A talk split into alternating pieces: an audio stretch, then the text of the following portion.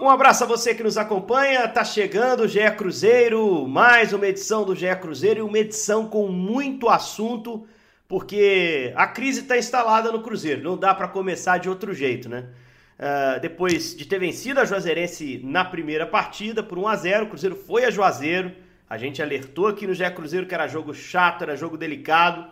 Perdeu o jogo na Bahia, um gol aos 40 minutos do segundo tempo perdeu nos pênaltis, foi eliminado da Copa do Brasil, o time do Cruzeiro, e logo depois do jogo perdeu também o seu ex-treinador agora, né, Felipe Conceição. Então temos que falar do jogo, temos que falar da demissão do Felipe, temos que projetar quem é o novo treinador que vem e ainda falar do jogo contra o Goiás no fim de semana, em mais uma rodada da Série B do Campeonato Brasileiro. E para falar sobre isso, temos aqui, temos o prazer de ter aqui a equipe do jogo da eliminação do Cruzeiro. Estavam lá acompanhando uh, na transmissão da partida junto com o Ricardinho. Uh, e vou pedir os destaques iniciais deles. Jaime Júnior, primeiro um abraço, Jaime. Um abraço, Henrique. É, eu não sei nem o que, que eu falo. Que o dia, o dia, hein? Um abraço a todo mundo. E acabou sendo um dia muito ruim pro futebol mineiro, né? Porque logo depois do Cruzeiro, o América também foi eliminado. No GE América, claro, a gente vai repercutir a saída do América, mas essa do Cruzeiro uma saída barulhenta, ruim tecnicamente, desportivamente, ruim financeiramente também, né, Bob Faria? Um abraço. Abraço, Henrique, Jaime, abraço a todo mundo que escuta. É, e o que é mais triste é que dava para vislumbrar que o Cruzeiro não conseguiria ter um dos melhores jogos. Quando a gente viu a escalação, e Jaime vai se lembrar, né, e a gente falou isso no início da transmissão, dissemos o seguinte, olha, é um time que não tem força ofensiva, né? Embora esteja jogando com três atacantes, mas não tem liga. A gente precisa ver quem é que vai fazer isso. Eu ainda disse, não acho que vai ser o Rômulo. E o que a gente viu na prática foi um Cruzeiro que, em vez de tomar conta do jogo é, e tentar é, resolver a sua situação, preferiu se rebaixar ao tamanho, com todo respeito, do, da, da Juazeirense. Foi um Cruzeiro, na minha opinião, encolhido diante de um time de Série D. E aí o resultado a gente já viu. E aqui no nosso GE Cruzeiro sempre tem a voz da torcida também. E é aquela história, né? Assim, já para dar o gancho para o destaque inicial dela, Fernanda Hermsdorf está com a gente aqui sempre, a cada edição. É, o torcedor nunca pensou em título de Copa do Brasil, porque o torcedor do Cruzeiro é coerente, é sensato, é o maior campeão da competição, mas a realidade hoje não é essa, né? De brigar com as principais equipes Henrique, do Brasil. Henrique, não. Então, antes de tudo, deixa eu é, me dar, é, me corrigir e cumprimentar a Fernanda, né? Porque eu esqueci, né? É, como o Jaime falou antes, eu acabei não falando da Fernanda. Isso é uma gafe, Fernanda. Que bom falar. É, tá certo. Mas, Fernanda, assim, torcedor do Cruzeiro nunca pensou em ser campeão da Copa do Brasil esse ano. É lógico, sim, você vai avançando, você vai começando a, a sonhar, né? Mas sair para Juazeirense foi um duro golpe, né? Foi, foi acho que até inesperado e, e, acaba sendo sendo trágico, né? Sendo até de certa forma vergonhoso. Dá para dizer assim, Fernanda? Um abraço. Um abraço, Henrique, Jaime, Bob. Difícil falar bom dia hoje, né? Mas enfim, realmente a torcida não estava pensando em título, né? A gente estava pensando na questão financeira da Copa do Brasil, mas de fato essa eliminação foi muito frustrante pelo jeito que foi, como o Bob disse que o Cruzeiro ali na frente da Juazeirense, se fechou todo e desistiu de jogar. Mas, honestamente, não era uma coisa que era difícil de imaginar. Assim, como eu falei é, no último pós-jogo, né? Eu já imaginava que seria muito difícil essa partida. A pessoa tinha que estar em outro universo para achar que estava garantida essa classificação. E eu acho que o jogo começou a se desenhar ali no segundo tempo, quando o Cruzeiro começou a se fechar totalmente. Eu já esperava levar um gol. É, e aí chegou nos pênaltis, já no primeiro ter perdido, já a gente perdeu a confiança, enfim. Infelizmente, o Cruzeiro mereceu a eliminação e eu diria que até pediu. É, no segundo tempo teve pressão nos minutos finais, por isso a Fernanda ficou com essa sensação de que o gol poderia sair. Vamos falar um pouquinho do jogo antes da gente falar da demissão do Felipe, antes da gente falar de, de quem pode chegar, que são as perguntas naturais nesse momento.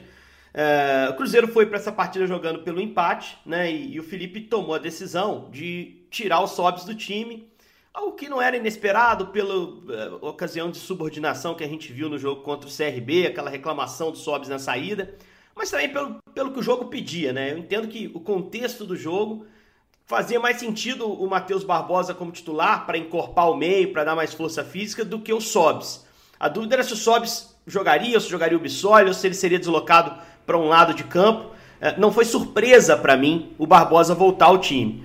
Mas a escolha foi essa, e o Bob até, vou, vou passar a palavra a ele, porque ele até já começou falando sobre isso. O Bob entende que talvez fosse devesse ser uma escolha diferente, né, Bob? Na sua visão, o Cruzeiro poderia ah. tentar fazer um jogo mais igual, mais de posse, uh, esquecer que tem, tinha o um empate e tentar construir uma partida ao natural. Uh, você pensa dessa maneira e acha que esse talvez tenha sido o grande erro do Cruzeiro para sair desclassificado, né? Acho que sim. É, eu, eu, assim, foi uma sucessão de erros, né? uma sucessão de equívocos, de decisões equivocadas, na minha opinião. É, começou jogando com uma formação que não, não facilitava para o Cruzeiro fazer essa transição de posse de bola no meio de campo. Tá certo, era um gramado ruim, mas o Cruzeiro já jogou em gramados piores. Ah, não era um jogo de grande nível técnico? Não, mas mesmo assim, individualmente, o Cruzeiro tem jogadores com nível técnico muito melhor. A gente chamava atenção, nos últimos 50 jogos, a Juazeirense perdeu apenas 5 dentro de casa. Não é? Então eles têm, eles conhecem os atalhos daquele, daquele gramado ruim. Então o que, que o Cruzeiro precisava fazer? Precisava ficar com a bola. E o que o Cruzeiro fez foi dar a bola para o adversário. Né? O Cruzeiro fez foi dar a bola para o adversário. Acho que assim, um equívoco tremendo abrir mão uh, de um jogador com a experiência do Rafael Sobis. Vai dizer assim, ah, mas tecnicamente talvez ele sofresse um pouco, mas era um jogador que ia preocupar o adversário um pouco mais no meio de campo, que não ia deixar os volantes do adversário jogarem tão enfiados, que no né, é, forçou pelo menos um dos atacantes, né, o galego, a ficar um pouco mais recuado o tempo inteiro. Então a Juazeirense só tinha um jogador enfiado lá na frente. É, enfim, toda, toda uma formação que sugeria que o Cruzeiro ia entregar a, a bola ao adversário, contando que a sua defesa ia conseguir cortar. E de fato conseguiu cortar muitas bolas, de fato conseguiu tirar muito. O que me chamou a atenção é, foi a sequência de equívocos a partir ali dos 15 minutos do segundo tempo. No intervalo do jogo eu até disse, olha, o que o Cruzeiro fez, o, o jogo foi ruim, foi fraco. O Cruzeiro dançou conforme a música. E a música quem estava tocando era a Juazeirense. Agora, no segundo tempo, quando o Cruzeiro, é, em vez de tentar retomar o controle do jogo, tomar o controle do jogo, prender o adversário no campo de defesa dele, é, e, e, e, ter a sua, seu protagonista, como de fato deveria ser, um time do tamanho do Cruzeiro, mesmo na Série B hoje, mas jogando contra um time da Série D, o que o Cruzeiro fez foi se encolher. O Cruzeiro foi tirando, o Cruzeiro tirou, tirou foi tirando atacante para botar volante, terminou com três zagueiros, né? É, foi encolhendo, encolhendo, encolhendo, chamando o adversário. E aí, o, a Juazeirense estava jogando com quatro atacantes. Teve um momento que estava jogando com quatro atacantes e um zagueiro. E nem assim o Cruzeiro conseguiu manter essa bola no ataque ou explorar a velocidade ou pelo menos tentar atacar os espaços. É, então eu acho que essa, essa sequência de equívocos, ela parte da, das decisões do treinador é, e passa pela inabilidade dos, dos atletas de entender dentro de campo o jogo que estava acontecendo. E aí o que acontece na hora do, do gol, né? É, do gol da Juazeirense? Aliás, feito por um jogador que estava machucado há pelo menos 20 minutos. Né? E, e ele faz o gol. É, a, a, o, o, o, emocional da Juazeirense foi às alturas e o Cruzeiro desabou. E isso ficou refletido na cobrança de pênaltis. Na cobrança de pênaltis, o, o, o time da Bahia estava to, totalmente confiante, uhum. mas enfim, é, o, Cruzeiro estava sentindo emocionalmente é, a carga né, de ter perdido ali é, ter tomado o gol naquele último minuto e não teve força emocional para a disputa de pênaltis. Pois é, o, o Jaime, o, o, Bob até citou esse, essa linha de quatro atacantes que, que a Juazeirense teve em algum momento, a mexida ousada né, do, do treinador. Quando ele faz a mexida, ele puxa o Clebson para um segundo homem de meio campo, né, um jogador que não tem característica de marcação, mas se torna o segundo. Passa a ter um, um zagueiro só na prática, né? E ele coloca uhum. essa linha com quatro atacantes, dois bem abertos, Valdir, que já tinha entrado, e o Kesley, que deu um trabalho nesses dois jogos, né? Mas o Canu e o Tauan por dentro. O Cruzeiro perdeu o controle do jogo aí, Jaime. Foi aí que o jogo ficou ruim para o Cruzeiro, quando eles começaram a forçar a bola com essa linha de frente postada toda lá em cima da zaga do Cruzeiro, uma zaga inexperiente, é, o Cruzeiro perdeu o controle ali? Ô Henrique, o Carlos Rabelo, no jogo contra o Cruzeiro, esse jogo em Juazeiro, ele teve atitude de técnico de Cruzeiro. Ele era o técnico da Juazeirense, mas ele teve atitude de técnico do Cruzeiro. E o Felipe Conceição, para mim, teve atitudes de técnico da Juazeirense. Com todo respeito à Juazeirense, a toda a sua tradição, mas é um time que está na Série D do Campeonato Brasileiro, tem um poder de investimento muito baixo.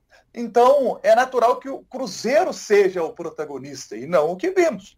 Quando eu vi o Carlos Rabelo, no intervalo do jogo, tirando o Sapé, que é um jogador de meio de campo, botando o Valdir, quando eu vi ele tirando o Mineiro, que é o zagueiro, botando o Canu, sabe?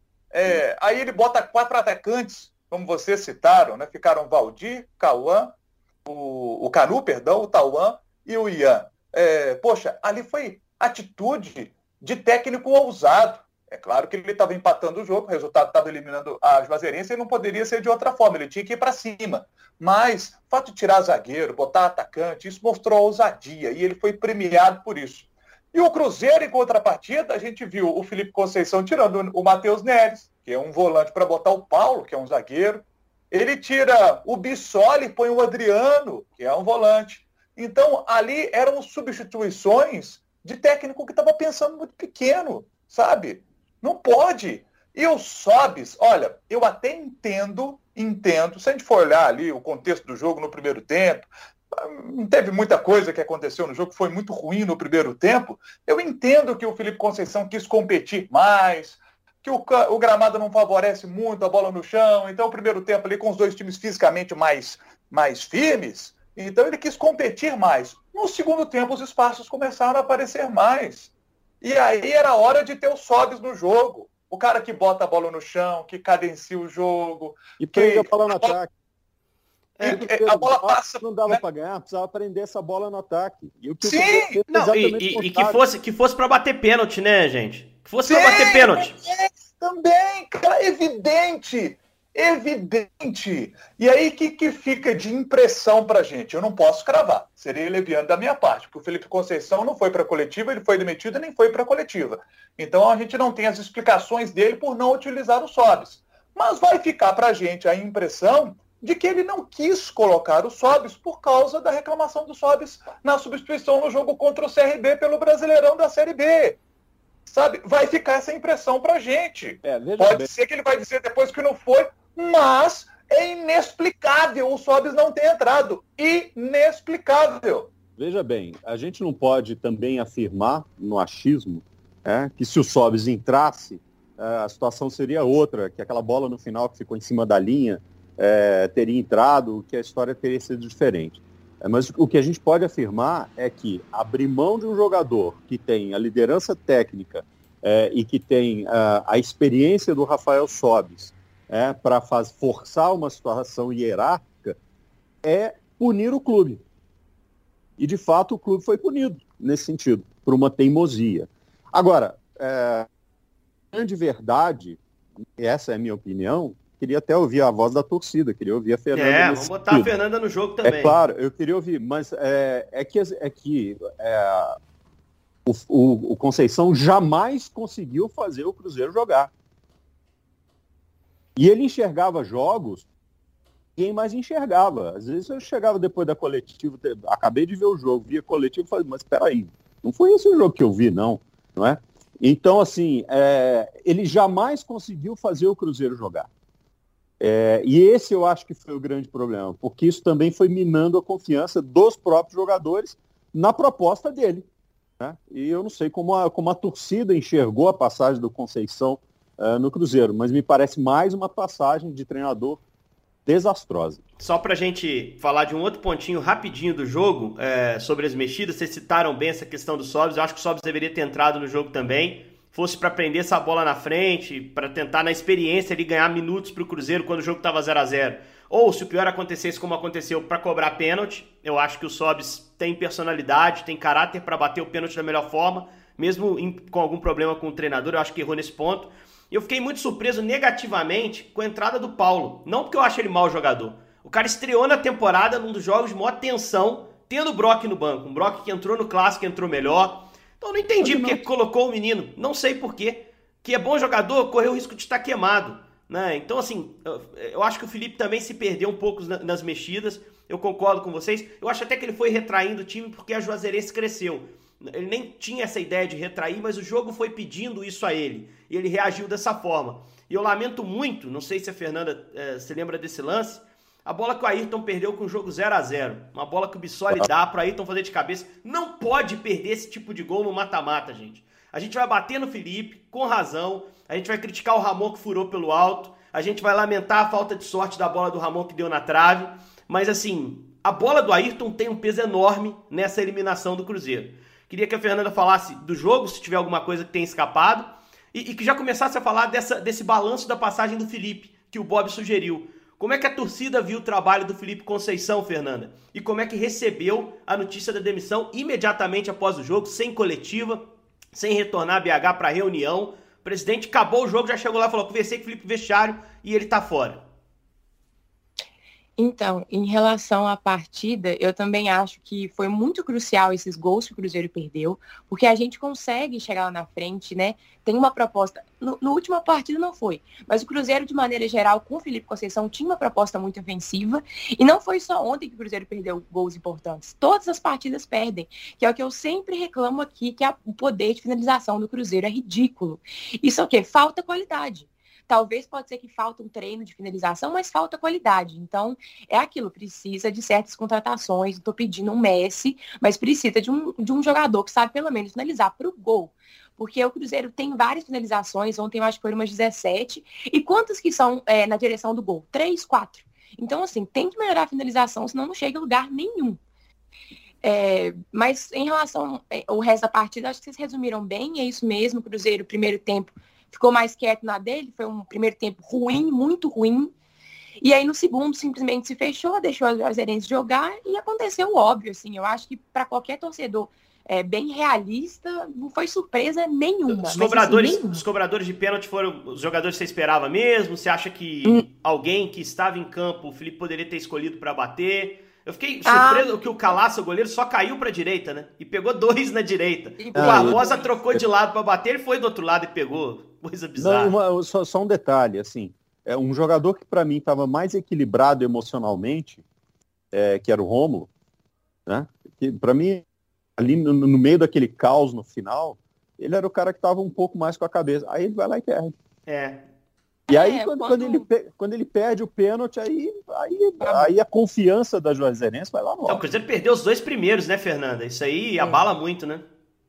É, quando o Rômulo perdeu, eu já sabia que já era. Mas antes de ir para os pênaltis, eu já sabia que já era. É o que já foi falado aqui. A confiança do Cruzeiro estava totalmente abalada. Depois de ter levado aquele gol, depois de ter perdido a bola que quase que entrou. Então aquilo ali destrói. Assim, o próprio torcedor estava destruído. Eu não queria nem assistir os pênaltis, porque eu já sabia o que ia acontecer.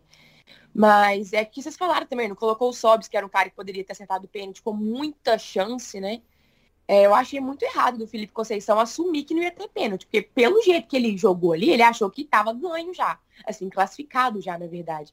Para ele simplesmente jogar um monte de volante lateral, é, zagueiro. É. Agora, é, concordo com você, momento, em algum momento, Fernanda, assim, é, o, é, o, torcedor do Cruzeiro, em algum momento, é, enxergou essa, essa rota do Felipe Conceição frente ao Cruzeiro com otimismo? Disse assim, não vai funcionar, está melhorando, tá? Porque eu, eu, sinceramente, eu não consegui ver né, a evolução. Claro que assim, do zero para o pro, pro, pro 10 é muito mais fácil do que do 10 para o 11, né? A curva ela é diferente. Mas assim, é, eu não consegui ver o Cruzeiro jogar bem, de verdade, em momento algum sob o comando do Felipe. Nem, é nem no clássico, Bob. Nem no clássico contra o Atlético ali, você então, viu assim que, pô, o que o Cruzeiro podia fazer para ganhar o clássico, ele fez. E, e pô, foi a maior, é um vitória, jogo... a maior vitória desde 2019 do Cruzeiro, então, na clássico é um jogo sempre fora da curva. É porque é um clássico onde quem, quem não está jogando se supera, onde as probabilidades elas, elas se mostram é, completamente diferentes das tendências. É algo que eu acho que não dá para medir é, Não dá, não dá para medir curva de desempenho com o desempenho do clássico. O clássico traz outras motivações, ele traz outras energias são inexplicáveis, são muito mais do que físicas, elas são metafísicas, entendeu? Então eu sempre tiro o clássico de qualquer análise de contexto. A minha opinião vai ser da Fernanda. Se ela disser aqui que nunca acreditou no trabalho do Felipe, que nunca achou que o time tinha é, apresentado coisas positivas, eu vou com ela, hein? E aí, Fernanda? Então, assim, eu não consigo falar pela torcida inteira. Eu não sei se todo mundo vai pensar assim, provavelmente não. Mas, assim, na minha visão, eu tive momentos Felipe Conceição de achar que as coisas iam fluir. Porque eu sou uma pessoa muito fã do futebol ofensivo, sabe? Eu odeio futebol retranqueiro. Inclusive, ontem, para mim, foi uma tortura, porque simplesmente eu vi um Cruzeiro medroso e jogando para trás, como eu vi alguns anos atrás, e que não me trazem muitas boas memórias. Mas é, então, assim, como eu vi o Cruzeiro jogando pra frente, tá, ofensivo, criava e tudo mais, tava, gente, uma hora vai, precisa de um, de um atleta ali na frente com uma finalização melhor, porque a gente vai conseguir. É, mas o Felipe Conceição se perdeu depois. Eu, eu, confesso que eu achava que no começo estava tava bem, assim, mas ele se perdeu depois, perdeu com o elenco, perdeu com a torcida, teimosia de insistir em atletas que não rendem tanto, em certas formações e substituições. É, Para mim é inexplicável ele simplesmente tirar o Adriano do time. O Adriano fez besteira, fez, errou, errou, assim como o Fábio errou. Aí simplesmente vai tirar o cara e colocar o Matheus Neres, que eu não acho que joga tão bem contra o Adriano, é, aí o Sobis também teve uma beguinha com o Sobis, aí não coloca ele no jogo mais importante porque tem a hierarquia. Como vocês falaram, puniram o Cruzeiro, ele puniu o Cruzeiro em fazer isso. Então, assim, eles perdendo as próprias convicções, em outros times, como no Bragantino, por exemplo, também saiu por causa disso, né? De péssimas decisões, e muita gente chama ele de paneleiro também, enfim. Mas eu tive uma, uma, expectativa com ele grande, sim, mas se desfez totalmente. Inclusive, eu até falei aqui no último podcast que eu não sou a favor de ficar trocando técnico, que eu não achava que ainda era hora de demitir ele. Mas depois de ontem eu entendi perfeitamente, fui a favor da demissão. E o Henrique até tinha perguntado como que a torcida recebeu. A torcida recebeu de maneira positiva essa demissão, porque realmente ontem ele se mostrou que está perdido e que realmente não está dando mais para ele, nem para o elenco, né? A gente vê que o elenco está insatisfeito. E a torcida também estava, porque ele errou demais. A eliminação ontem foi 90% dele e um pouquinho do Ayrton. Sabe o que, que eu acho sobre o Felipe Conceição? É, eu vi um processo de evolução acontecendo no Cruzeiro nas mãos do Felipe Conceição. Vi dentro desse processo acontecendo, sendo importante a chegada do Rômulo para ocupar aquele lado esquerdo que o Marcinho não estava conseguindo render. Barbosa crescendo de produção para fazer essa função desse de jogador de meio ali pelo lado direito, conseguindo pisar mais na área fazendo gols. Eu vi o Cruzeiro se acertando melhor defensivamente. A gente via um processo de evolução, mas isso dentro do Campeonato Mineiro, onde o nível técnico é mais baixo. Vocês vão se lembrar, no podcast que fizemos depois da eliminação do Cruzeiro na semifinal para o América, eu disse o seguinte, gente, agora vem aí a Série B. O nível é mais alto, a régua sobe, Campeonato Mineiro engana. O Cruzeiro está vindo de um clássico contra o América em que ele tomou cinco gols do América. Cinco gols só do América. Então a defesa do Cruzeiro, que estava tendo um bom desempenho ali no Campeonato Mineiro, chega na semifinal e toma cinco gols só no jogo contra o América. E aí vamos fazer agora um recorte maior. Dos últimos seis jogos do Cruzeiro, o Cruzeiro perdeu cinco. Perdeu os dois jogos para o América, tomando cinco gols. Perdeu os dois jogos da Série B do Campeonato Brasileiro, nesses dois jogos, tomando sete gols. Foram quatro do CRB e foram três do Confiança. É verdade que aconteceram erros de arbitragem, que o Felipe citou, que o Cruzeiro reclamou. Mas espera aí, você tomar quatro gols do CRB, tomou quatro gols do CRB em casa. Não pode. Então o desempenho defensivo do Cruzeiro caiu demais. Caiu demais.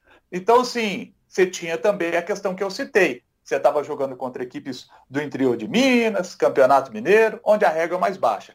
A régua subiu um pouquinho, foi jogar contra o América e já tomou cinco gols. Foi jogar a Série B em dois jogos, toma sete. Então, ali a gente via que o Cruzeiro tem um, um problema, que é a questão da necessidade de reforços. O Cruzeiro precisa se reforçar. A diretoria tem que ver isso. Porque, e, e os erros na contratação de atletas. Olha, é, eu não estou dizendo que esses jogadores que eu vou citar são ruins, mas eram reservas no América. Flávio não é um jogador ruim, mas era reserva no América. Felipe, o Felipe Augusto, reserva no América. Joseph, ele não foi aproveitado, ele foi dispensado do América, o Cruzeiro o contratou. O Cruzeiro tem que melhorar o nível das contratações, buscar jogadores para serem titulares, para serem titulares do Cruzeiro. A Fernanda já citou a questão da falta de gols. Tem que botar, ter o cara que chega para ajudar o Cruzeiro a fazer gols, a não perder tantos gols. Então essa é uma questão importante. Ficar trocando de treinador toda hora como o Cruzeiro vem fazendo, olha. Nem pode mais, né? Nem pode mais, né? Porque agora que já é, fez essa troca é. durante a Série B, só pode sair mais um treinador desde que ele peça a demissão. E aí, a partir Isso. daí, é com o profissional do clube, né? Rogério Ceni só ficou oito jogos, Abel Braga ficou 14 jogos, Adilson 15 jogos, Enderson 12, Ney Franco 7. O Felipão ficou mais tempo, 21 jogos. O Felipe Conceição ficou 19 jogos. Mas vejam, gente, é uma média de três, a cada três meses o Cruzeiro troca de treinador.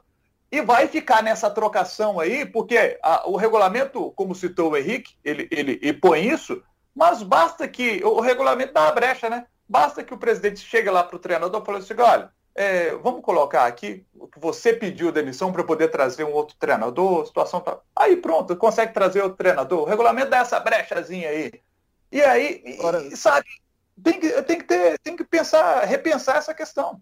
Então, mas veja bem, é, é, claro que nesse momento é muito fácil a gente fazer coro na, na gritaria, né? Porque de fato é, é o pior momento da história do Cruzeiro e a gente já viu o Cruzeiro fazer coisas tão fantásticas e o Cruzeiro do tamanho que ele é.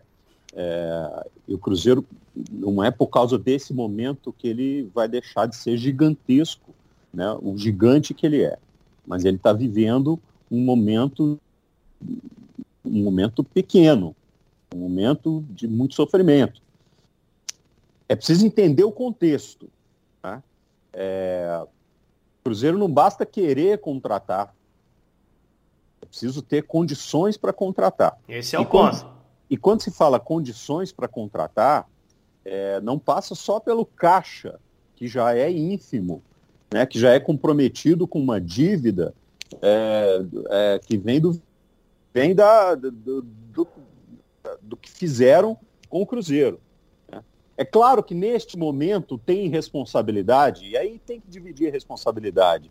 É, a diretoria atual, é, a comissão técnica que estava fazendo o time jogar dessa forma, os jogadores, né? todo mundo tem uma parcela de responsabilidade nisso. Eu não gosto de usar a palavra culpa, porque por culpa parece que a pessoa está cometendo um crime. Culpa, para mim, tem é, quem assaltou o Cruzeiro em administrações passadas e deixou o Cruzeiro nessa situação. Aí o caso é culpa, porque, na, na minha opinião, houve crime. E, inclusive, esses crimes estão sendo é, é, apurados, né? É, e em algum momento isso vai ter que ser, vai, vai ter que vir à justiça. Mas, enfim, o Cruzeiro não tem, nesse momento, é, as condições para contratar como precisa. Não tem dinheiro para contratar.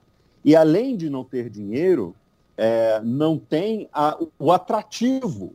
Né? A situação em que o Cruzeiro.